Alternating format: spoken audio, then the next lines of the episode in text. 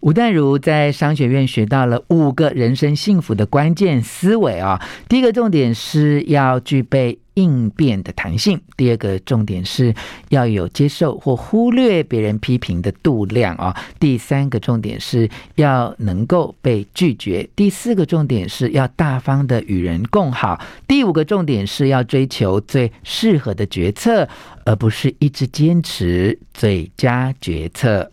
One, two, three, hit it. 吴若全，全是重点，不啰嗦，少废话，只讲重点。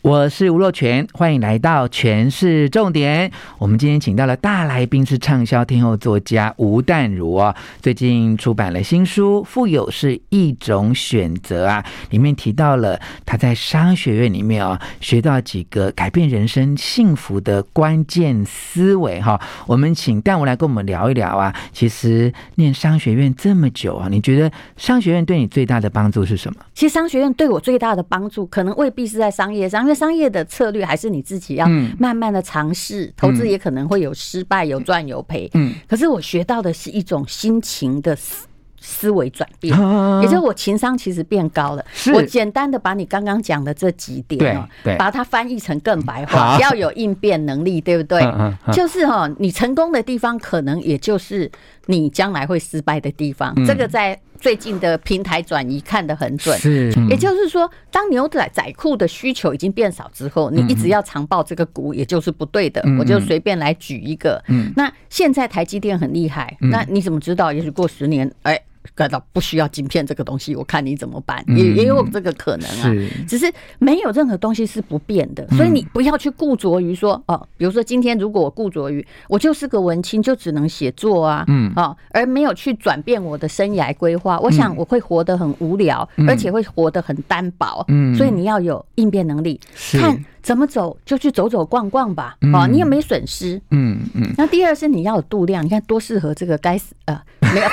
多适合这个完美的呃网络时代啊哈！你看，嗯如果我以前哈，就是你看文青的个性就比较高洁，嗯自以为阳春白雪，人家说你一件事或诬赖你一件事，我以前小时候最不能忍耐就是，比如说我没偷东西，你叫说我偷，嗯我没怎样，你说我怎样，我那时候整个人暴跳如雷，血压是高达一百八嗯，我可以告诉你，我现在无所谓，嗯我心里是在想说，造谣的人一定你本身有问题，嗯我也不必对付你， 是你的人生自己会遇到很大的障碍是，因为你的无中生有显然对你造成了负面的效果，嗯所以哎、这个度量慢慢的增加了。嗯，然后你又不认识我，管你怎样，嗯嗯、你高兴讲就去讲。这对一个天蝎座的女生来说是多么大的成长，你知道吗？真的，嗯啊真的真的而且我我会觉得说，你真的真的是很有度量，就是，而且我。就这二十年以后，就我们今天认识已经超过二十年了哈、嗯就我们现在倒推二十年，你真的也不大批评别人哈。然后你在这种别人讲有的没的的这个部分哈、嗯你看你是一个这么思维纤细的作作家，嗯，但是你对于这个部分是非常神经大条的。是，所以你知道是当时我在做主持人的时候，我超痛恨讲别人八卦，嗯啊、但是我却必须要一直做下去。嗯我你我是指的是电视，你就知道那个状况，其实我很痛苦。是嗯是是还有不要怕被拒绝，讲一句话，白话翻译叫做“民培爱就高”哎。这个真不容就易啊。对，嗯是如果我今天说吴若权，你可不可以呃来上我 podcast 的节目，或者拒绝我就算了吗？嗯哦，我会同理心，你知道吗哦？对，我想你一定是我没有事拒情绝，要我拒就只绝是。忙而已。啊，对对，但是真你的不要怕哈拒绝啊，是对不对？是你你不要怕说哦我邀请你会拒绝，可是如果你一直很怕被人家拒绝，你的人生就断了百分之九十的机会，嗯而且因为你连嗯跨出那一步你都不肯对。，而且这个怕被拒绝，这每个阶段都有怕被拒绝的理由，你知道吗？因为刚开始能力不够、没自信的时候，对就很怕被拒绝。对等到有能力、有自信的时候，就更怕被拒绝，对不对？会觉得自己就好不像秉住嘛，哎，好像嗯放不下这个身段哈、嗯好，第四点呢，这个淡如真的是哈、要大方。我跟你讲哈、淡如除了在公益啊、捐钱啊，哈、对朋友，其实真的是非常大方、就哎能够大方我们就大方，还有做生意啦。嗯其实在，呃，我自己有电商平台嘛，嗯，我尽量大方，我不获取过多的消费者剩余。嗯从经济学而言，嗯就如果我的呃，也许厂商坚持一个价钱，但是如果这个利润已经够能够维持的话，嗯嗯嗯我会把它变成礼物贴给大家。嗯这就好像前不久我把自己搞了礼物，买两本书的时候就会送一样。其实我是把版税拿出去就嗯还给消费者嘛。嗯嗯所以你看任何东西哦，嗯我其实哦脑袋也蛮简单的，嗯，就是我问你哦，很多东西是如果你要毛利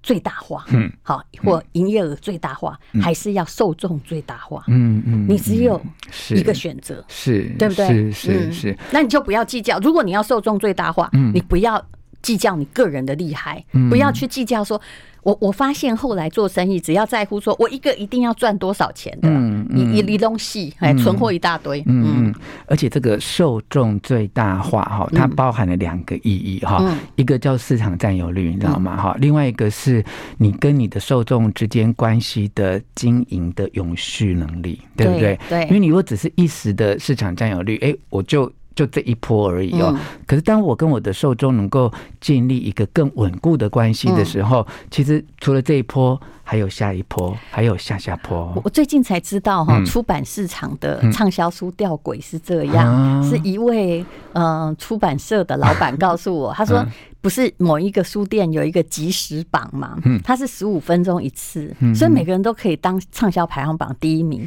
哦只要你愿意在同时间自己买自己两百本书，哇那你就可以畅销书第一我名。我告诉你，我也听说过这理论、啊真的吗可是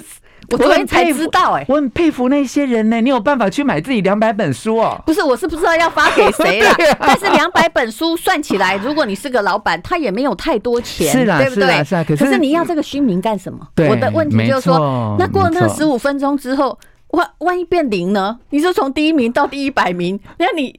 怎样造一个截图意义这么 大？所以我要的是实质受众最大化，我是没有版税我也无所谓。是其实我的态度就是这样。好，那最后这一点就是世界上没有最佳决策，对只有最适合的决策。这一点是很重要，是历史上所有人物嗯就是失败的原因。比如说哈，这故事先不要讲，袁绍在官渡之战，嗯为什么他死？就是他一直都犹豫不决，嗯谋而无断是人生最糟糕的。所以，当我们面对一个危机的时候，就在嗯想怎样会对我们比较好，没有百分之百的完美，嗯对不对？就好像你买股票，没有百分之百的最低价的可嗯能，你只要在。便宜就是，比如说巴菲特说，啊，当它的价格哈价值高于价格的时候买进就好了。嗯，你永远不要想哦，你要在一百分的时候买进，这是不可能的。嗯嗯嗯所以你做事情就比较不挑剔。是，所以基本上朋友，我嗯看朋友后来也是这样，就是说，如果我觉得这个人哦，嗯、白色的部分盖住黑色的部分，嗯他就是个好人， OK，哎这呼应前面的，就是、